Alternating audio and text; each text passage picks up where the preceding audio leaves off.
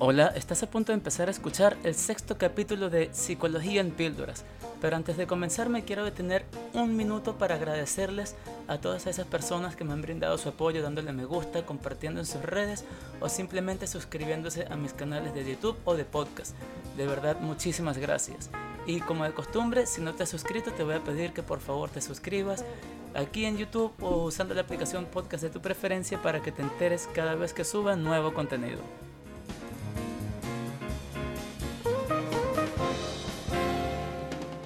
Seguramente alguna vez te has planteado metas de año nuevo eh, en el pasado o lo estás planteando para este año que viene. Si bien todos nosotros somos capaces de comenzar proyectos nuevos en cualquier momento, tendemos a plantearnos estos proyectos o estas metas de año nuevo porque vemos el inicio de un nuevo año como una nueva oportunidad para comenzar de cero. Sin embargo, también seguramente estás en esa población que fracasa ah, en el intento de cumplir estas, estas metas. Pero no te sientas mal, ya que un estudio de la Universidad de Harvard ha demostrado que solamente en el primer mes el 40% de estas metas fracasan y que para el final del año solo el 8% de las personas que se plantearon metas lograron alcanzarlas. Hoy en Psicología en Píldoras les estaré hablando sobre las razones por las que solemos fracasar en nuestras metas de año nuevo y también te estaré ofreciendo herramientas para que puedas tener más posibilidades de triunfar en ellas. Entre las metas más comunes que las personas se plantean como objetivo de año nuevo están, por ejemplo, perder peso, comer más sano, ahorrar dinero, irme de viaje, dejar de fumar. Y eh, cuando, cuando comienza el año, las primeras dos semanas estamos súper motivados con toda la energía del mundo porque como dije anteriormente, lo vemos como una nueva posibilidad para, para volver a empezar. Es el típico lunes de las dietas, eh, pero esta vez en el año, ¿ok? ¿Y qué pasa? Que entonces luego comienzan nuestras rutinas de vida, la universidad si estás estudiando, el trabajo y todo este tipo de cosas que se vienen metiendo, que forman parte de nuestra vida cotidiana y nuestras metas quedan delegadas a un lado. Pero ¿por qué pasa esto? El primer error que cometemos al plantearnos metas de año nuevo es que nos planteamos metas que son muy vagas. Por ejemplo, decir quiero ahorrar dinero o quiero perder peso. Es algo que está bien, pero no es lo mismo decir quiero ahorrar dinero a decir quiero ahorrar 500 dólares o quiero perder peso a decir quiero perder, no sé, 5 kilos. O también es otra cosa muy distinta decir quiero perder 5 kilos en un periodo de 6 meses, por ejemplo. Porque si tú te planteas, manteniendo este mismo ejemplo, ¿no? Ok, yo quiero perder 20 kilos en 2 meses. A ver, esto es una cuestión que no es realista porque a ti te tomó mucho más de 6 meses ganar estos 20 kilos y obviamente no lo vas a perder en este periodo de tiempo. Y si lo llegaras a perder, entonces te vas a enfermar porque tu cuerpo no está preparado para eso. El primer tip del día de hoy es que las metas deben ser medibles, es decir, que debes tomarte un periodo de tiempo para lograrlas. Sigo con este mismo ejemplo, yo quiero perder 20 eh, kilos en 8 meses. Ese es la primera, el primer tip. Debe ser realista, ya que, bueno, como lo dije anteriormente, si te planteas una meta demasiado grande en un periodo demasiado corto, también esto te va a hacer sentir frustrado o frustrada alcanzables, bueno, va de la mano con ser realistas también y ser específicos. Esta parte es muy importante, ya que como explicaba en un, en un principio, no es lo mismo decir quiero perder peso a decir quiero perder X cantidad de kilos en X cantidad de tiempo. Esto nos ayuda a plantearnos más objetivamente qué es lo que queremos lograr.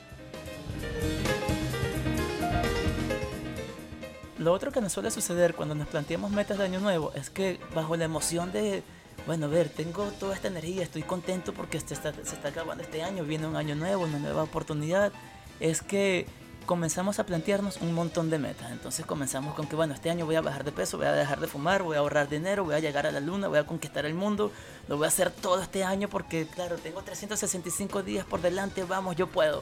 Pero la realidad es que no. El siguiente tip vendría siendo en que te enfoques en uno o dos metas que sean realmente importantes para ti y de esta manera entonces vas a poder trabajar mejor en ellas. Recuerda este viejo refrán que dice que el que mucho abarca, poco aprieta.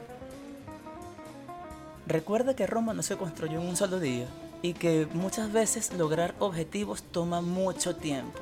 Entonces esto es algo que suele suceder sobre todo cuando queremos hacer ejercicio, comer bien para vernos mejor y sentirnos mejor. Entonces tenemos una semana, 15 días haciendo ejercicio nos vemos en el espejo y todavía tenemos estos rollitos aquí. Decimos, pero bueno, ¿qué está pasando? No estoy viendo resultados. Pero mantente enfocado en lo que estás haciendo. Son cosas que toman tiempo, pero que al, al final lo vas a lograr, lo vas a lograr obtener. Entonces, divide tu meta principal de, por ejemplo, perder 20 kilos para mantener el mismo ejemplo del principio en periodos de tiempo. Bueno, yo voy a comenzar con, si eres alguien como yo, por ejemplo, que no estoy acostumbrado realmente a estar haciendo ejercicio constantemente, y yo digo, bueno, este año quiero hacer mucho ejercicio y me pongo a hacer ejercicio 7 días a la semana, 2 horas por día, ¿qué va a pasar? Que empiezo el lunes y cuando llega el domingo estoy destruido, me duelen todos los músculos y ya no puedo ni moverme y me desmotivo porque no puedo continuar. En vez de entonces comenzar de un solo golpe haciendo 7 días a la semana, 2 horas por día, bueno, voy a comenzar 3 días a la semana, 2 días a la semana, 15, 20 minutos el primer mes y luego el segundo mes entonces le sumo un día más, dos días más y así vas viendo, ¿ok? Entonces enfócate en los pequeños progresos y mantente motivado. Busca un grupo de apoyo, esto es bastante importante y un grupo de apoyo, bueno, aquí los quiero invitar para que nosotros en este medio compartamos cuáles van a ser nuestras metas de año nuevo.